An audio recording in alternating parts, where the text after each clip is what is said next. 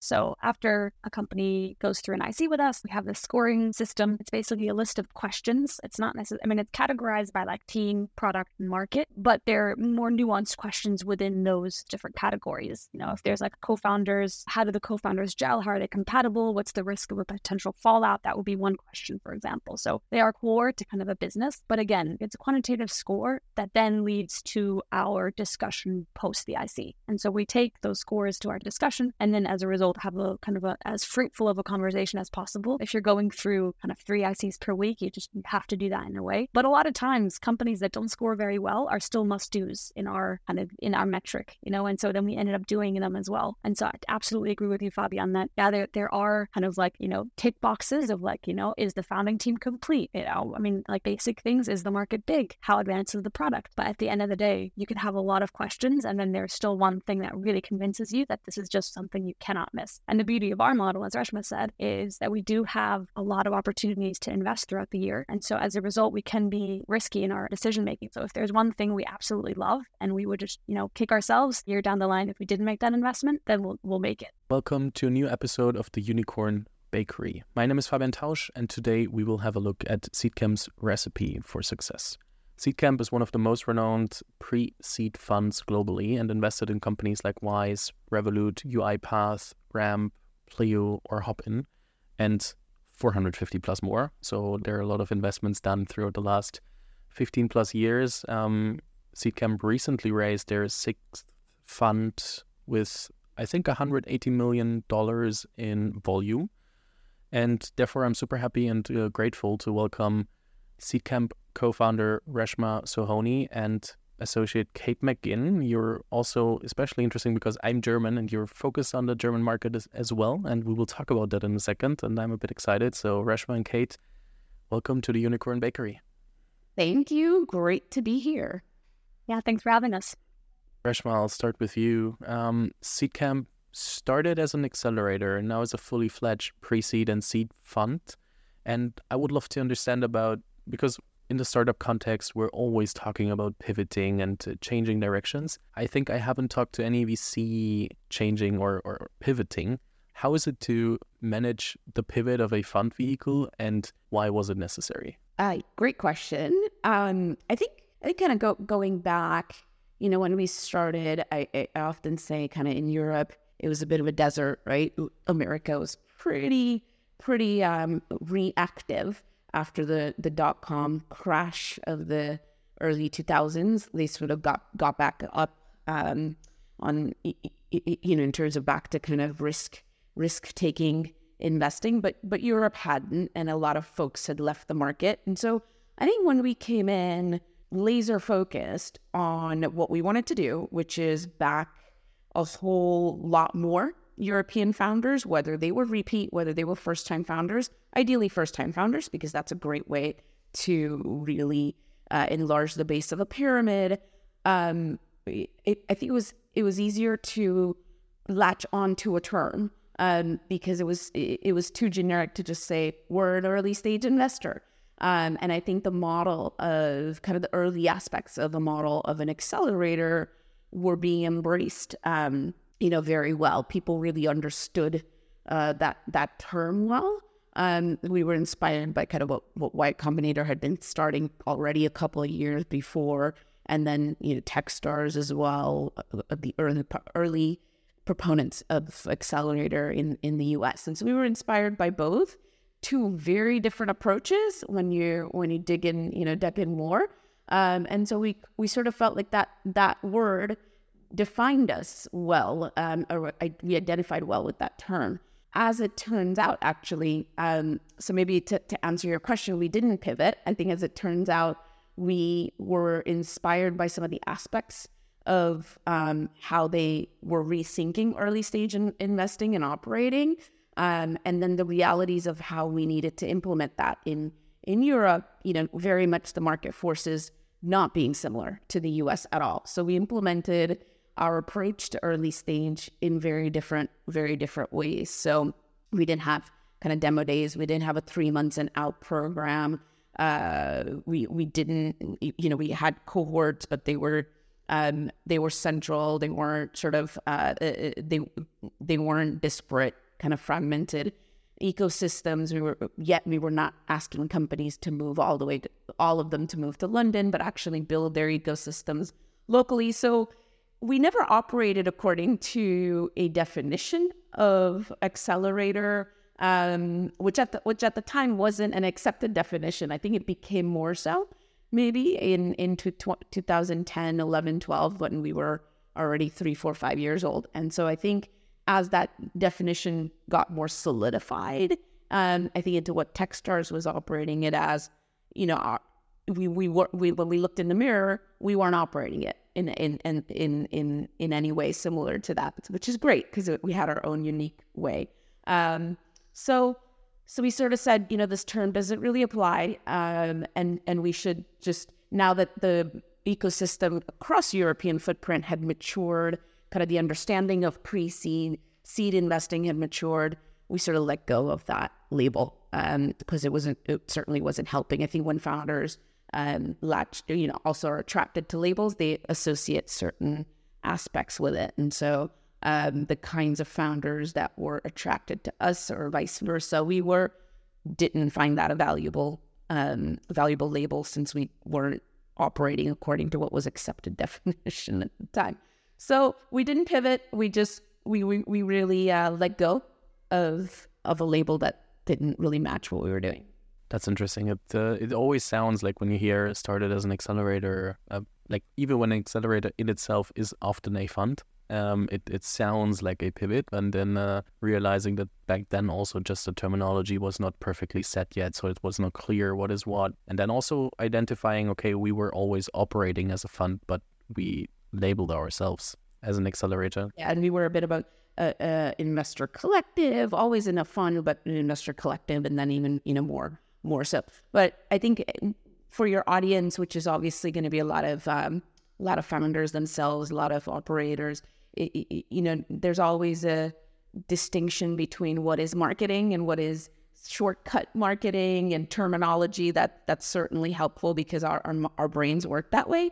That we want shortcuts and, and terms, and what is, uh, as you just said, reality of the day to day operating and and when you sometimes look at the term that you're using as a shortcut in the up, you kind of go, well, that just doesn't.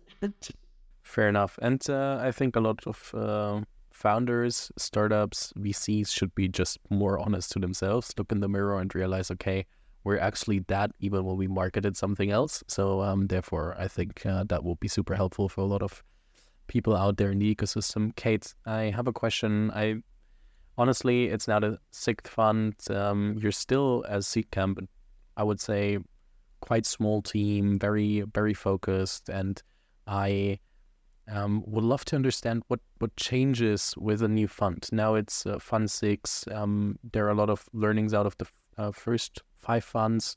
A lot of things happened. Hundreds of investments. What is coming to life with Fund Six? Yeah, uh, good question. And I think one we always try to recalibrate, you know, quarter on quarter because we're an always evolving fund.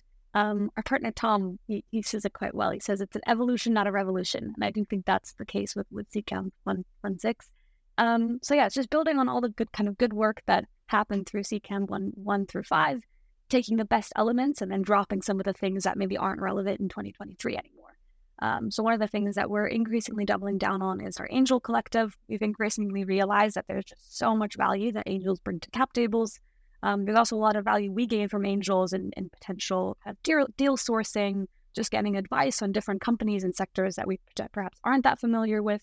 Um, and so that's something that we've definitely put at the center of Fund Six is just you know how do we engage, add value to those those angels that are really close to us? How do we expand that pool of angels? Right? I mean, you have kind of super angels and, and, and these big geos, but they're also, you know, future super angels that we want to be building early relationships with. So it's a matter of doing that, um, you know, programmatic, programmatically, but also individually, right? All six of us on the investment team thinking through those people, those geos of those angels that we really want to be close to and, and, and doubling down for Fund Six. So that's definitely one of the core focus areas. Um, the other core focus area absolutely is Germany. So um, it's our third biggest um, geo of investment. So UK is still number one. That's where we're based. That's our home ground. It'd be awful if we didn't do the UK well. Uh, second is France, that that grew in recent years a lot. But yeah, we've really developed a strong ecosystem of founders there, and obviously there's ripple on effects when you have a strong founder community, them referring other founders in that network as well. Um, Germany is our third largest geo, but we definitely wanted to to increase our exposure exposure there. Um, and I think it's yeah, there's a t- ton of things that Germany is really great at. Um, a uh, ton of things that that we see see make them a really strong um, ecosystem, right? Like you have the Mittelstand. I think in, in general, Germany is just such a production heavy economy. Um, I think it's still like the highest where it's the highest value of sold production that happens in Germany. So it's something like 26% of like all of Europe production happens in, in Germany. As a result, there's just, you know, a ton of companies you can sell to, a ton of software companies that can optimize, you know, those different those different elements of the economy. Um, there's also a ton of government support that we're really excited about, especially when it comes to climate. We're seeing a lot coming out of climate um, in Germany, um, even with like home retrofit. There's a ton of government um, kind of support with that, energy, um, supply chain optimization. We're just seeing so many different government supported initiatives that are making it easier for, for startups to exist in those spaces. Um, so that's another thing that we're looking at super, super closely. And I would say the third thing that, that we're really excited about with Germany is, is just the talent that's coming out of there. I mean, the research universities that, you know, aren't, aren't just in Berlin, but right, are in Munich and Karlsruhe, even in small geos like Aachen, we're seeing a ton of really, really cool startups off the back of those universities. And then, and this is the case with all, all, all um, you know, a lot of startup ecosystems, but there's a lot of scale up talent that now is startup talent, right? Like, you know, Zalando, um, you know, all these big companies who are now creating um, new talent that we can now invest in. Um, I think we're totally seeing in, in Germany, and that's what's making us very excited about it. So, yeah, it's a geo that we want to be focusing on during Fund 6 definitely um, can uh, be number one in the geos, right? So definitely, definitely out, outgrowing uh, the UK in your your portfolio. No, I'm joking, but uh, what I would love to understand from the um, uh, re- reverting back to the angel uh, collective that you talked about, what is the, the triangle between um, Seedcamp, the angels, and the founders? So who is getting what value? Are you sharing deal flow with the angels? Are the angels sharing with you? What are the incentive structures here? What are the incentive structures with the founders to also, um, of course, money is money, so they're sometimes happy just to fill in their rounds, but at the same point, like how is that structured? Kate, if you could give me a few sentences, or also Reshma, give me a few sentences on that collective. Yeah, no, I'll let Kate definitely um, take that on. I think just to set context as as well, it's it you know it's it's great in our team. We've we've again evolved into um, some of us who've been there 15 years ago, some of us who who've now been there a couple years, and and and uh, you know we'll certainly be continuing to growing up, grow our investment team. Is when when you look back 15 years ago, where Kate mentions now a lot of our focus in Fund Six, those folks literally didn't exist 15 years ago in in Europe particularly for sure in the US it's grown. In China it's grown. In India, with this group of calling them call kind of again a broad collective of, of angels has has tech angels has grown. But in, in particularly in Europe, it didn't exist 15 years ago. So um, you know, if you don't evolve with the market, you are left um, you know, as a fossil, right? So so Kate will go into go into that a bit bit more as you just asked. But I think to to say what you what we didn't exist now exists and it's our intentionality around that because of course over that 15 years you know it's grown from angels have grown from like a seed group into a, a nice scale of angel angel activity. So it's just we've been bringing more and more intentionality to working with with angels. But but yeah to say that 15 years ago wow i couldn't even kind of put up, you know, put up 10 fingers and, and figure out which, uh, which angels to, to work with. But I'll let, I'll let Kate talk more. Yeah, no, I think, yeah, I think that's such a good point. Like angels, I feel like are, you know, still, it's still a new thing, especially professional angels, angels who are angels full time and you're invested at a super high cadence, right? I mean, this is still a rare being in the US. There's many more of those types of people and, you know, they can literally lead pre-seeds these, these individual angels. Um, know, I think more of that is happening in in, in Europe, and, and we can benefit from a lot of that. Um, but again, it's like almost helping build up those people in some way, right? Because we have an, uh, a duty in some way to kind of also kind of move forward the the venture ecosystem in, in Europe. Um, what you were talking about with triangulation, I think that's such an interesting way to put it because yeah, at the end of the day, we kind of like you know we're friends and and and and you know we can just you know we have a ton of like social events where we bring in bring together angels and the larger Seedcamp Nation. But at the end of the day, right, like everyone kind of has a reason to be at the table.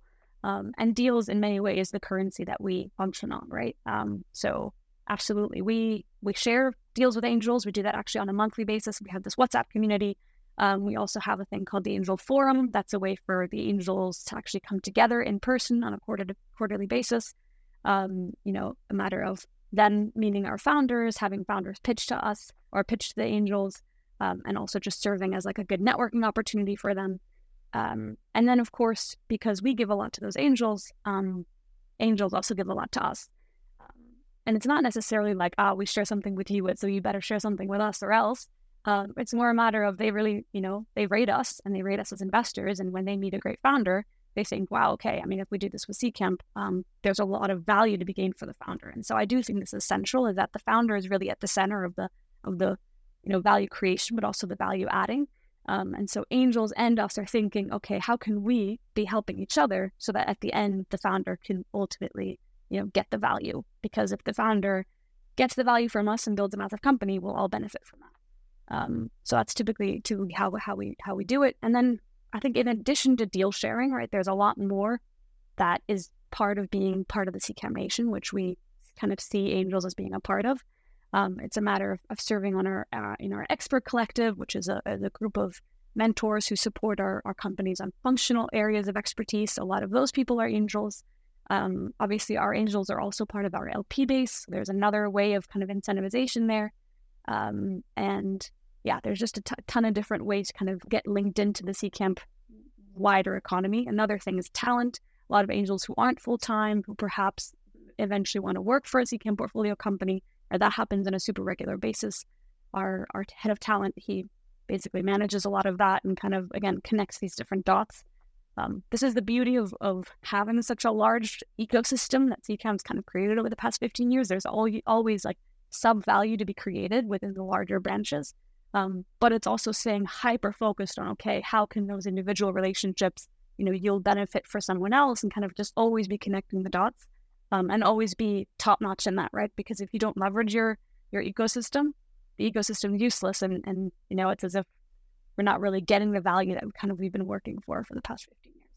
Fair enough. That was such a good point. And uh, what I think with uh, Seedcamp, and I honestly, um, the the how I discovered Seedcamp because I somehow stumbled into the startup ecosystem. Therefore, then uh, met a few people. They told me about different different uh, people to talk to, and one of them was uh, Philip Möhring, Tiny VC, who then also did the introduction to to uh, Reshma, and therefore this is happening because of Philip. So thank you. Who I was told um, is back then Tiny was like two people, and uh, that was like told former Seedcamp, and I was like, okay, I have to put this all together. Like, how did this start? And that's how I, at some point, um, got introduced in, in 2018, the first time to to the also to your strategy because I think um, there are not many funds staying true to their uh, strategy for 15 years, but uh, focused on we're staying quite small. Um, of course, 100 million, 180 million uh, dollar fund is a large fund, but still you're more on the um, side of doing 35 investments a year instead of, for example, some others do 10 to 12 investments a year, more concentrated, high, larger ticket sizes. So they do 30 um, deals a fund. You do, for example, around 100 ish deals per fund. Um, you didn't expand the uh, fund size to 300 or 350 million or 400 million, even when I'm quite sure that it would be possible if you would try to to push it that far.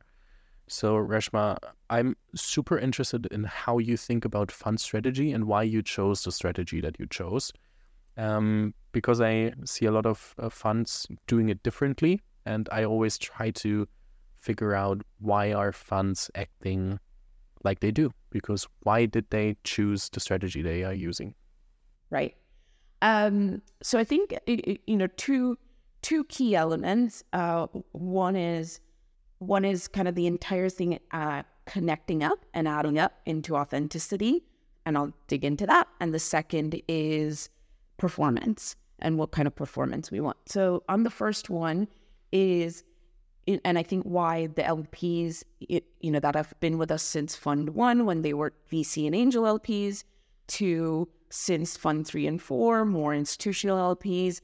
You know, it, it continues to be the same sort of group of folks that have been supporting us and understand our story. Um, understand is is a core core one core aspect, which is it all ties together and it's authentic to who we are. So, what is that? It's it's uh, three things. It's one is our team, you know, s- s- with the investment team, and of course our platform team and our and our engine team, which is all the sort of fund management aspects that that the engine team works on.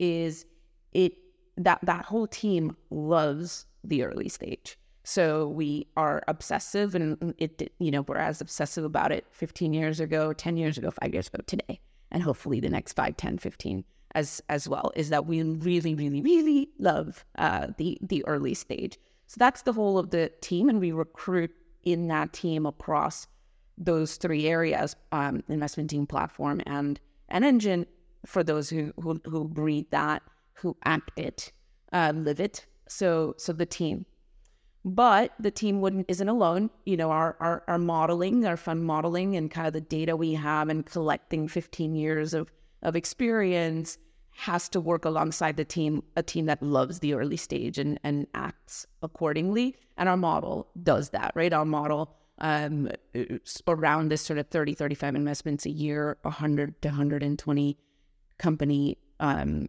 fund per per fund uh, and the return profiles and the kinds of founders we back and the and the outcomes we're we're looking for from those hundred companies and the distribution, the model all works to connect with the team who's deploying the um it, it, the the model, and then it you know last bit is is again kind of team model and then the the action the the action the operations and uh, and how you tactically execute year after year after year on on that. So those three things our LPs deeply understand. The LPs who back us deeply understand. And and and I think we think, you know, because those three things tie up so well together, it leads to the second key point we I mentioned, which is performance. We absolutely know our job, um, which is for sure to have massive impact in the world, for sure to give you know, to build this base of an incredible European sort of pyramid of, of incredible talent that we back, these hundred companies per per fund, and we're part of a larger ecosystem doing that. So, you know, hopefully the, the team members that leave, we love to support them, Tiny, as you said, and and others uh, who've gone on to other places as well. It's a long list, and we we love that, right? Is is we know that they're all part, we're all part of the same ecosystem, and it's great to have. So so, but, but well, you know, alongside that, we're performance driven. So all those three things are um, are not worth it for us unless we are incredibly high performing. So for us, it is in that um, you know top few funds in Europe. So whether you want to define that as top one percent, top ten percent, top quarter, whatever it is, we are uh, we we really be you know want to be in the top few names that roll off the tongue on on who are the, the highest performing globally, particularly out of out of Europe. So so yeah, it's the you know connection across all three and led by performance. We we always therefore design our fund to not be too greedy because we're not sure we can perf- you know we can deliver those same multiples and IRRs if we change things um, too significantly that then depart from the authenticity of who our team is how our you know how how it's connected to our model and then how it's connected to how we can actually operationalize week to week month to month year year to year. So so those hopefully that gives your audience a good sense of um, why we you know why we tend to stay uh, stay in the lanes that we love to stay in because we're extremely so far high performing um, and it's authentic to to who we are within that, as you said, we we evolve. So our fund size has evolved, grown, and is is the right word, but it's within the realm of how the markets have grown and what our founders are demanding, um, and what we can help, you know, support.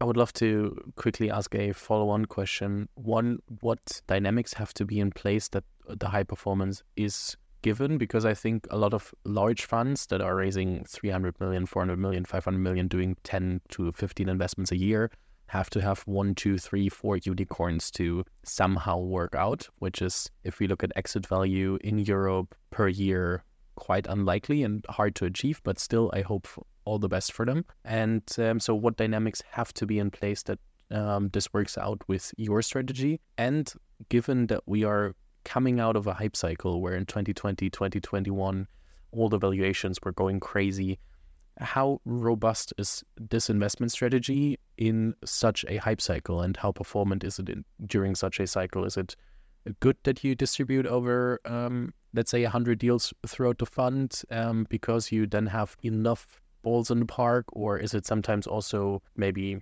not as good? I have I have no clue, but I would love to to ask that question to understand a bit better the pros and cons of the of the investment strategy. Yeah, no, clearly we we believe in our strategy and our, our LPs do too. And the last 15 years showcase that. But I do think your point is is valid that there's also been within 15 years, there's been certainly a, a hype uh, or a, you know an up market cycle, right? And we're in a down down market cycle. So uh, our our strong belief is our model and the way we operate and our team deliver to any cycle. Um, our you know our view is we're creating helping be part of the creation of companies that last the test of time. So whether in if you last the test of time, you're definitely working through two cycles. One one being up, one being down for sure, if if not longer because um, they tend to take 10, 10 years at a time roughly. Uh, so, so I think given given that the other so you know we're there for companies that are that have longevity of two decades or more, um, and we're coming in at the very beginning. So you think even with dips and you know you're you're ultimately up and to the right.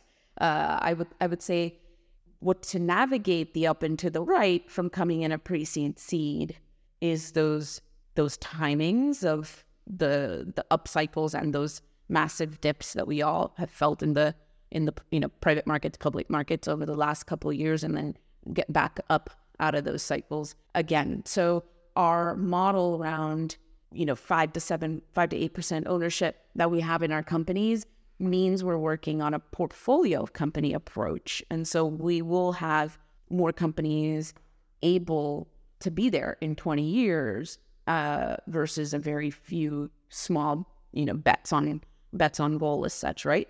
In an market, it can be attractive to want to break that because it'd be very nice to own 20% of a $30 billion business versus 5%. So I think the math alone there just it's very simple and, and clear. Um, but again, that only works when you're working in narrow timelines of a perfectly timed, you know, if you can tell if you're a fortune teller and can and can tell that that time is. Um, we we can't, and therefore our you know our our model on being able to be catering to a group of companies that have that same long term vision that want to have build businesses that are high impact, extremely high impact for eight billion people on the planet in you know obviously many many different vectors. Um, I think those are all the that all the all those aspects make sense for again our our model to be able to have access to an, a percentages of those companies that are going to be standing that test of time. Interesting. Thanks for for sharing, Kate. Coming back to, to Germany a bit, because um, of course, uh, Seedcamp is a, a Seedcamp is a household name. It's not that you start a completely new fund and then have to figure out how to approach and um, building a fund at all. But um, you still have to leverage what what Seedcamp has and bring it to um, a new country more sophisticated, more focused.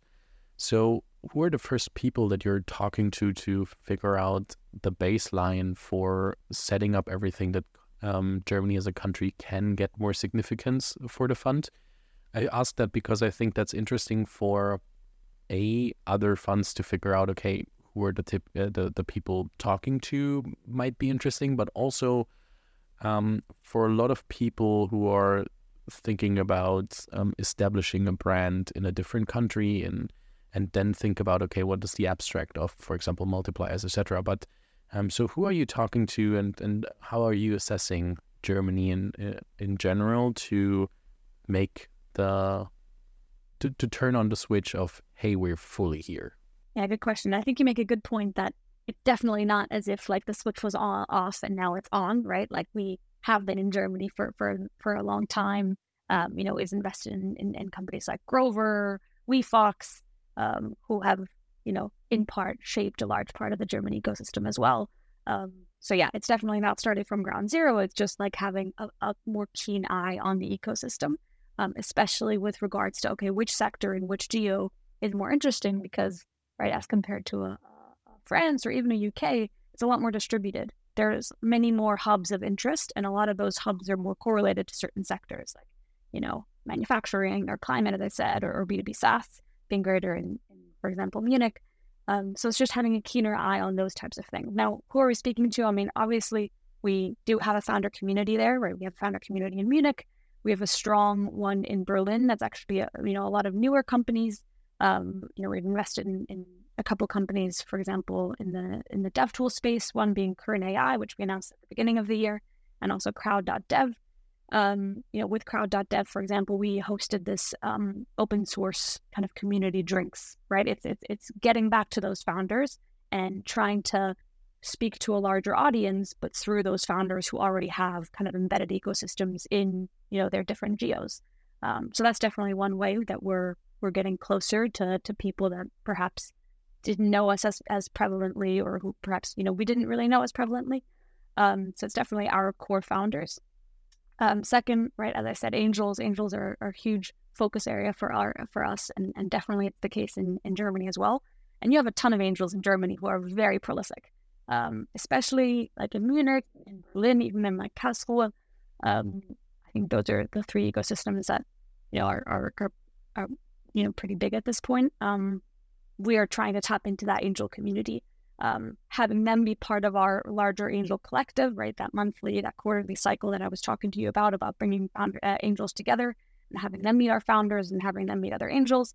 So it's a matter of, of you know chatting to those people, and then it's also a matter of looking at our founders and the found the angels that backed our founders and kind of almost having a list of okay, hmm, well, it seems like you know these 30 angels we've already had touch points with, we're already connected to via our um, founders. Now it's just a matter of actually more proactively reaching out to them and saying, hey, you know, we've been on we've been on two cap tables together. What else can we do? Um, so that's the other one. And I, I, I would say the third. I mean, obviously there's a ton of funds in Germany. There's a ton of venture money. Um, you know, we're, we're we're obviously in close contact with with all of those as well.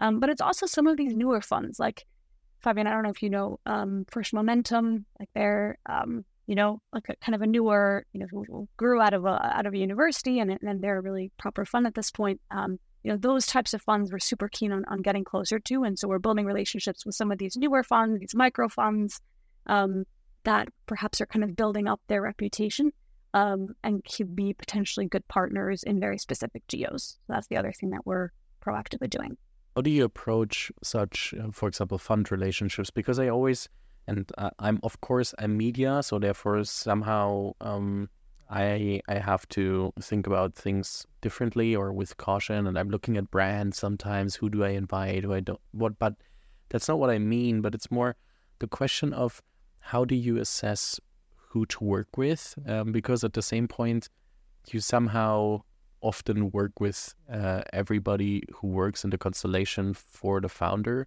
So um, how do you how do you assess who do you um, actually are approaching and who is naturally at some at some point maybe in the same cap table? So how are you um, assessing these newer funds, for example?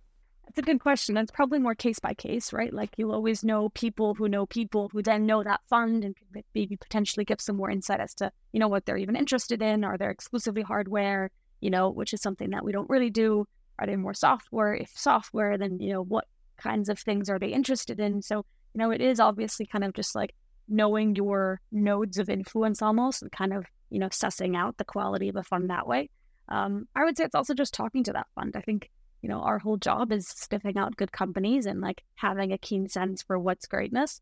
And I think the same holds true for for funds, right? Like, I mean, speaking to a fund, spotting whether they, you know, you really feel like they could add value to a founder. And if that criteria almost has been met, if we have confidence that, okay, wow, this fund is going to add value to a founder, then that fund's, you know, there's a chance that that fund's going to perform really well and it's a fund we should stay close to. So I think it's pretty simple. I mean, it's kind of what we do, right, with with with uh, companies, and we try to apply that lens almost to, to funds themselves. That makes sense, Reshma. How much can you reverse engineer from working with Wise, Revolut, uh, UiPath, and other great companies? Who to look for today? How much is reverse engineering helpful, and how much is it maybe also, um, yeah, false, um, false information because it's not as simple as just looking at what worked for others when you are looking for new companies and new founders to work with? Great question. Um, uh, it, I, I hopefully, um, I think when we are looking, you know, back at their journeys and then therefore applying some of those patterns going forward, I imagine, I think the the excellence versus the poverty of of uh, making those judgment calls is on what you what you look at. Um, so I think you know, as with starting the Seedcamp, not to replicate what we saw elsewhere, but to be inspired by what we saw elsewhere, and and looking at what are the elements that would make our journey as seed, building Seedcamp um, a good fit for that inspiration so same thing. If you look at kind of Wise's Wise's trajectory, and as any startup will tell you, whether it's Wise or Path or Revolut, like there are multiple times you you almost die, or or you know you definitely have those kind of oh no uh, crap where either product doesn't work or money we're running out of runway or we made some bad talent decisions. Like there's there's multiple ways you could die, but yet they don't, and they become companies that um, that build, you know, a, a 1 million, a 10 million, a 100 million, a billion dollar revenue business, right? And so, so I think for us, it's, it's making sure, um, and again, it's easier said than done, is uh, understanding what are the, what are, what are the triggers or what are the reasons that led to their success? What are the kind of plot, plot plotting points um, uh, along those journeys? And then you know, transposing them into t- today and going forward of what are the what are the different aspects of the companies being built today, the founders being, you know, founders doing that today versus who the Wise founders were, the Path founders were. Um, you know, Revolut just uh, celebrates their eighth year anniversary. When you think of that, it's like kind of mind boggling, right? They're already eight years old. So is uh, to see the nuances of what what's different today, what's with the founders themselves, the markets, the ability, like the tangential tech innovation that allows you to distribute customers, you know, users, customers, what, what what's similar, what's different. And I that to, to you know to me it uh, it's both simple and extremely difficult to say what's the what's the same and what's different, and uh, what are the likely hurdles along the way, or the likely uh, likely elements that kind of help with exponential, you know, growth and, and success. But therein, I think, lies hopefully what, what we're continuing to be great at, um, and and you know, and and uh, and not getting too hung up on the successes of the past. Why I'm asking is because a lot of VCs that are sometimes VCs by CV and just became VC out of out of university, for example, or also um, whoever turns VC, even when I'm thinking about investments, a lot of people try to find boxes to tick. And I'm not sure if that's always um, the right way. So, of course, some boxes, like, for example, market, or you should believe in the team, or so there are some things that you're looking for. But at the same time, I think often also with content that I'm producing here, people are figuring out, okay, what can I do to look appealing to a VC, but also to build my company, to whatever. Everybody is trying to find boxes that they can tick instead of sometimes also um, just fall out of the boxes and try different things. and I'm not not a thousand percent sure that's more for the VCs um, approaching new deals right now. How much it's just by oh this person became successful because of X. That's why we will invest in somebody who has these traits or has this or that. And I always try to challenge the status quo.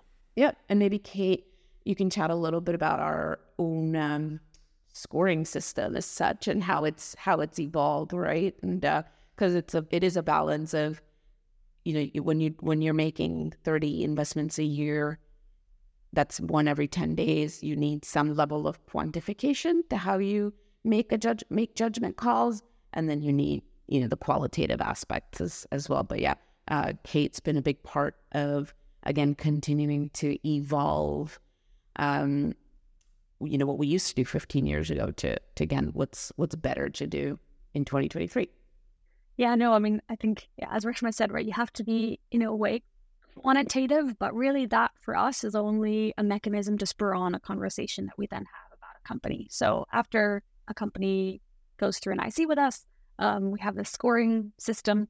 Um, it's basically a list of questions. It's not necessarily, I mean, it's categorized by like team, product, market, but there are more nuanced questions within those those different categories. You know, if there's like co-founders, you know, what's the what you know how do the co-founders gel how are they compatible what's the risk of a potential fallout that would be one question for example so they are core to kind of a business um, but again it's a it's a quantitative uh, it's a quantitative score that then leads to our discussion post the IC and so we take those scores to our our discussion and then as a result have a, have a kind of a as fruitful of a conversation as possible um, if you're going through kind of three ICs per week you just have to do that in a way um, but a lot of times, companies that don't score very well are still must dos in our kind of in our metric, you know. And so then we ended up doing them as well.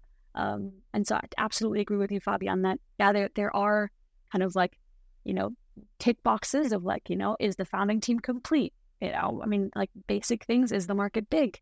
Um, how advanced is the product? But at the end of the day, you know, you can have a lot of questions, and then there's still one thing that really convinces you that this is just something you cannot miss. And the beauty of our model, as Reshma said, is that we do have a lot of opportunities to invest throughout the year. Um, and so as a result, we can be, you know, risky in our in our decision making process. So if there's one thing we absolutely love and we would just, you know, kick ourselves a year down the line if we didn't make that investment, then we'll we'll make it. And that's kind of the beauty of, of our model is that, you know, we can make 30, 30 investments a year. It's not just five investments that we make where, you know, we have to be nine out of 10 on all these different questions. Um, that's kind of the beauty of it. Kate, could you take me through a typical process? Let's say you get the deck from an angel, for example, because we talked about it. Uh, you see the deck. Um, how many meetings are we having until, for example, the further due diligence starts, or uh, as much as possible in a pre-seed? So therefore, let's let's uh, quickly run through the process so that founders understand what's um, happening after you saw the deck and think, oh, that's interesting. Yeah, absolutely. Um, so one of our core principles is that we hate wasting the founder's time. Like, you know, you're a pre-seed company, there's a million things you have to do. Fundraising is definitely one of them. Um, but we're not the type of fund to kind of take you through seven stages, you know, have have five different customer reference calls just for at the end then to be, you know, a yes or a no. Um, so when we get a deck, um, let's say I get a deck on, I don't know, a Tuesday, um, we'll set up a call in the coming days and that'll be a first call with one or two members of the of the investment team. And on a Friday, we have an opportunity to kind of present some of the top companies that we spoke to that week. And so, you know, that Tuesday's company could be um, on that agenda. And basically, we just you know run run through it as a team. Um, you know, we we discuss you know what's potentially interesting, and then the most interesting companies, the ones we have highest conviction on, we'll bring for an IC on Monday. So the turnover is, is really quick. Where on Friday we decide, on Monday we bring them in, and basically Friday afternoon, Monday morning is is memo writing time, and over the weekend, of course. Um, and then on Monday we'll have that IC. It's a 45 minute call with the full investment team. Um, Monday evening we will kind of do that scoring system as I discussed, and then Tuesday we will debrief with the with the full investment team. After that, sometimes we'll need some more information, and so maybe that's kind of an email correspondence with the founder. Maybe that is chatting to someone who knows the sector really well in our portfolio you know, maybe that's doing a founder reference, um, things like that. Um, but after that IC, we should have kind of most of the information present to us to be able to to make an investment decision. And so over the coming days or week, um, will basically make a decision. Fun, a fun little way of how we think about it. Uh, maybe the women in your audience who've had kids, or or, or the men who've helped um, having kids, is if you go to the UK health system, and it's very different to the US health system, is um, you're uh, because it the UK health system clearly doesn't have a lot of money um, to help you really see doctors through the whole process of the nine months and then having a child. Uh, really, they say, you know, if you go middle of the road, is you should not need to see a doctor. And only when it's an aberration, and that's fine because that happens, of course, it's real life, is the doctor comes in, right? And then we've got to take different steps uh, in into your journey giving uh, a you know the first several months and then finally kind of the, the day of right? And so if you look at our our process as as well which kate just described it we we the, we've got the same win-win like with the and with the national health system as well in the uk it's like the doctors don't want to see you you don't want to see the doctors ultimately when giving birth so so you can't say wait like we want to invest in you very fast and you want our we want us you want us to decide very fast as well right? So that that's what we optimize towards is is the hell yeah we want to we want to back you as founders and the founders going hell yeah we want you to be backing backing us. Of course um, in that process where we get stuck on certain questions or certain you know certain things we're trying to get to the hell yeah will definitely be very active in trying to address those questions. And sometimes it'll take longer than that process, but we come from an intention, and it matters the intention you come from. And the intention we come from is optimizing around a quick, quicker win win and towards really big outcomes versus, you know, optimizing for risk aversion and being very worried if a company does not you know, will not be successful because actually, obviously, we know majority of our companies will not be successful in the in the sense of venture capital, right? And so, so yeah, there you go, a fun little way um, that gives me a unique perspective, having had a child, two children in in the NHS in the UK, where it's like I didn't, I, I was fortunate enough not to see a doctor uh, through those two, so you know, unique perspective on, on our birthing birthing our investments as well. Yeah, fair enough. Um, just to put it in perspective for a few few founders, uh, when I looked at uh, into Cherry Ventures, for example, it took sometimes one, two, or three meetings before we took it into deal meeting. Then we discussed it there, and from that point on, we then um, did a bit more due diligence, um, even in pre-seed or seed. So it took a bit longer. Um, of course, it's a different investment strategy as well. They're doing like 12 to 15 deals a year, so they weigh a bit more um, in the in the actual decision, bigger chunks of of, uh, of money, um, bigger tickets, lead investments in in the the, so therefore please put it into perspective. But it's just to to um, help founders navigate what's what's happening when I'm in that movement, and to figure out the process helps you understanding who you're dealing with and um, how the process might look like. Because for a lot of founders, it's super hard to see through what process will um, happen when uh, I talk to a VC. And depending on the VC, depending on the strategy, you will have different processes. So the Seedcamp process might not work with any other um, VC that you're talking to. Exactly right, which goes back to everything we start. If your audience was listening to the whole whole of this session, you know, goes back to what we talked about, which is our team, our process, our model, our day to day and how does that all connect up? Is that authentic? Does it make sense? Kate, Reshma, it's been an absolute pleasure talking to you. I really love um, that you're now focusing more on uh, Germany as well. Um, super, super happy to talk about potential um, collaborations here. I have already have some ideas. I'll, I'll let you know after after I um, press stop. Uh, but um, I think it's it's amazing to see that you managed to build the fund throughout the last 15 plus years, 400 plus investments, and what turned out um, is incredible. Um, super, super huge respect for what you've built, and I'm looking forward to see how it's turning out in the next years. Because I think, as you mentioned uh, before we started recording, a lot of people that you met throughout the first years are now building new stuff. So it's just getting started. Um, now the second wave is coming, and a lot of the ecosystem grew so much. So super, super, super happy to see what's what's happening. Um, I'm super grateful that you both took the time to jump on this session, and I would love to hand over to both of you for the last words uh, of of this podcast. Um, I can just say thank you. Um, thanks for sharing everything, and um, happy to to hand over the last words. Kate, and then then I'll say something. Um, no, Fabian, thank you so much for yeah for for inviting us on this podcast. I think media is such an important part of an ecosystem's growth, right? And so I think what you're doing in, in, in educating everyone and, and, and kind of just bringing VCs closer to founders and angels and, and things like that, I think it's just so critical. So yeah, it's very cool to be part of it. I'll yeah, I'll let go that. And I think just to say it is it's amazing to see this ecosystem grow. Uh, so much of it in um, you know, in Berlin and Munich and, and Germany over overall. And it's just really fun to um, celebrate the successes of our friends that that you know yeah we're just really thrilled that they're they're happy and successful as as well in addition to obviously the founders also. So thank you so much for such a thoughtful discussion. Thank you and i'll definitely link to seedcamp and both of your linkedin profiles in the show notes just for every founder wondering. Thank you